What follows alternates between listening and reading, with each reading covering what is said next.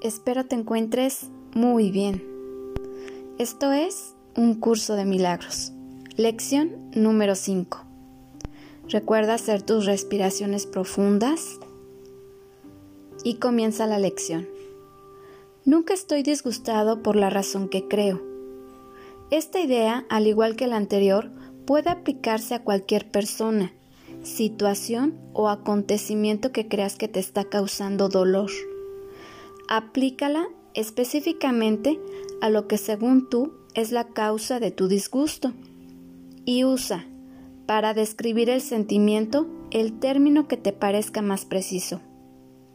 El disgusto puede manifestarse en forma de miedo, preocupación, depresión, ansiedad, ira, odio, celos o un sinnúmero de otras formas, y cada una de ellas se percibirá como algo diferente. Mas no es cierto que sean diferentes. Sin embargo, hasta que aprendas que la forma no importa, cada una de ellas constituirá materia apropiada para los ejercicios de hoy. Aplicar la misma idea a cada una de ellas por separado es el primer paso que te lleva a reconocer finalmente que todas ellas son lo mismo. Al aplicar la idea de hoy a lo que percibas como la causa específica de cualquier forma de disgusto, usa el nombre del disgusto de que se trate, así como la causa que le atribuyes. Por ejemplo, no estoy enfadado con por la razón que creo. No tengo miedo de por la razón que creo. Pero una vez más, esto no debe sustituir las sesiones de práctica en las que primero examinas tu mente en busca de lo que crees son las causas del disgusto y las formas de disgusto que según tú resultan de ellas. En estos ejercicios, incluso más que en los anteriores, es posible que te resulte más difícil ser imparcial y evitar concederles más importancia a unos temas que a otros.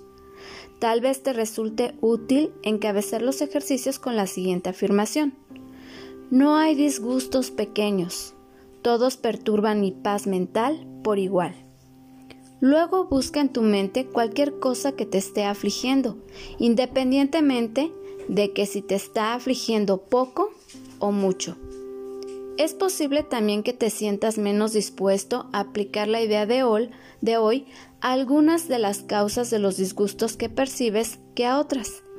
De ocurrir eso, piensa en primer lugar en lo siguiente. No puedo conservar esta forma de disgusto y al mismo tiempo desprenderme de las demás. Para los efectos de estos ejercicios, pues las consideraré a todas como si fuesen iguales. Escudriña luego tu mente durante un minuto más o menos y trata de identificar las diferentes formas de disgustos que te estén perturbando, haciendo caso omiso de la relativa importancia que tal vez les atribuyas.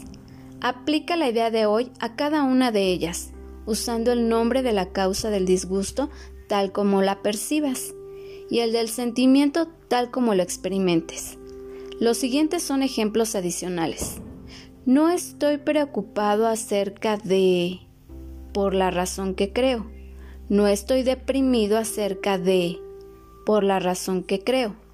Tres o cuatro veces al día será suficiente. ¿Qué me enseña esta lección? Esta lección te invita a dirigir la mirada hacia tu interior correctamente, a tu estado emocional. Los sentimientos se comportan como un filtro que condiciona la calidad y el estado del pensamiento.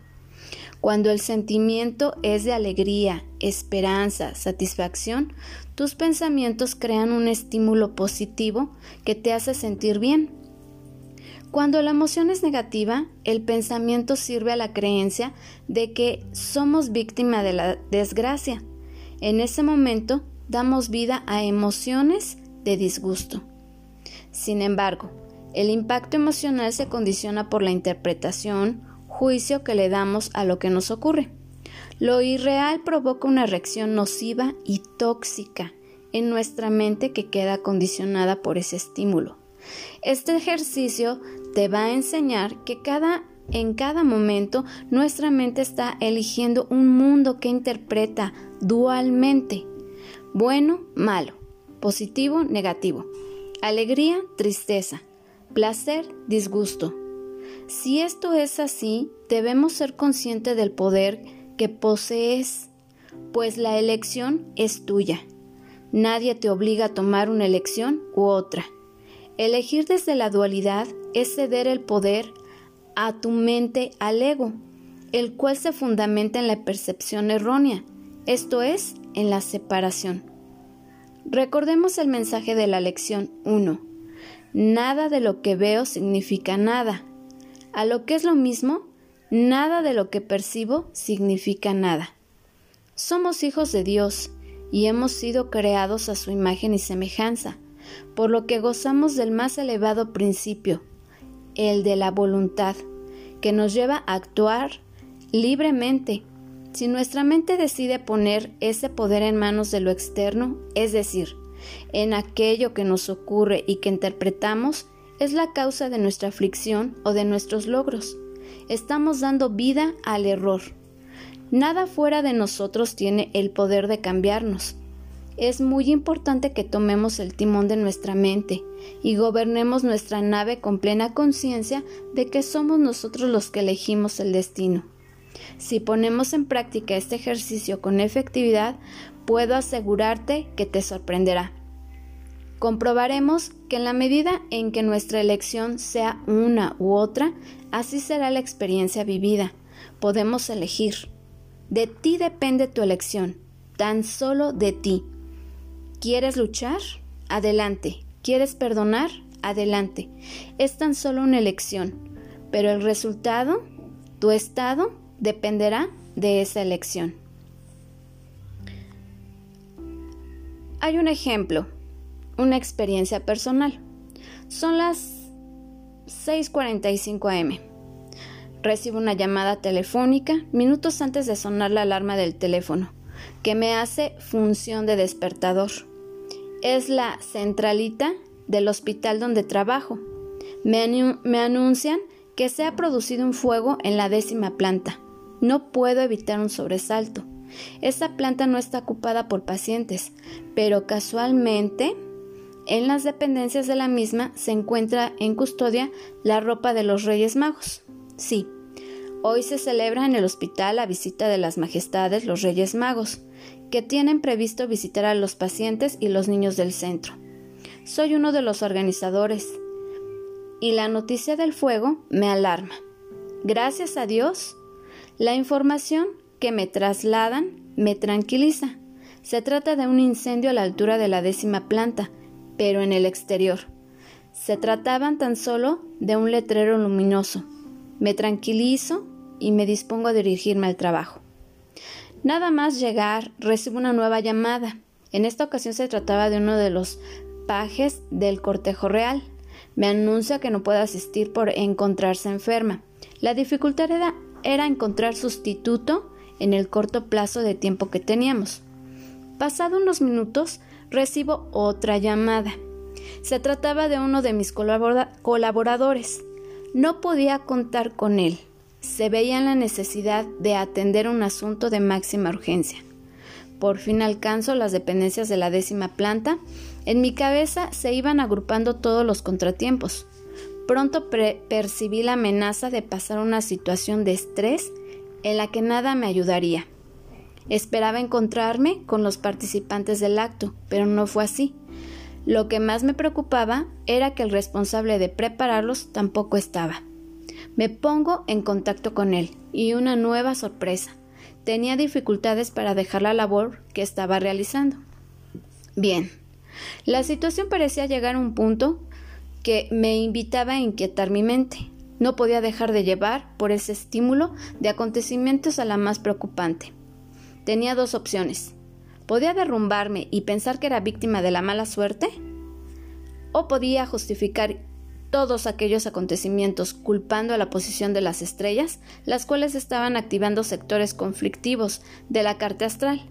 Pero con ello tan solo estaría justificando lo que mi mente estaba interpretando. Decidí verlo de otra manera. Nunca en todos los años que me llevaba organizando este acto me había enfrentado a un reto semejante. Era cuestión de ver la oportunidad que me ofrecía la vida para poner en práctica el acontecimiento asimilado. Así que, a mal tiempo, buena cara. Me sentí disgustado, pero recordé que no lo estaba por la situación que creía, por esa serie de circunstancias adversas. No entendía lo que estaba pasando. Cualquier solución que busca por mí mismo no me ayudaría, pues mi estado mental estaba aportándome argumentos erróneos, desde la perspectiva del ego, el cual piensa que son los efectos y no las causas los que hay que cambiar. Entregué al Espíritu Santo la situación que estaba experimentando y aguardé su respuesta. Proyecté la voluntad y el motor de los deseos en conseguir que todo funcionara correctamente. Dejé de ver los obstáculos y cuando lo hice comenzaron a solucionarse lo que antes veía como problemas insuperables. Se localizó un nuevo paje, el responsable de vestir y engalanar a los reyes y pajes nos prestó su ayuda. Se unieron nuevos colaboradores y, aunque con 30 minutos de retraso, conseguimos comenzar la aventura de llevar la ilusión y la alegría a los pacientes y niños. Doy gracias a Dios y al Espíritu Santo que encarnados en mis compañeros han hecho posible que todos hayamos disfrutado de tan magnífica, magnífica vivencia. Como reflexión, ¿Cuál es la verdadera causa de aquello que te priva de la paz? Bendiciones.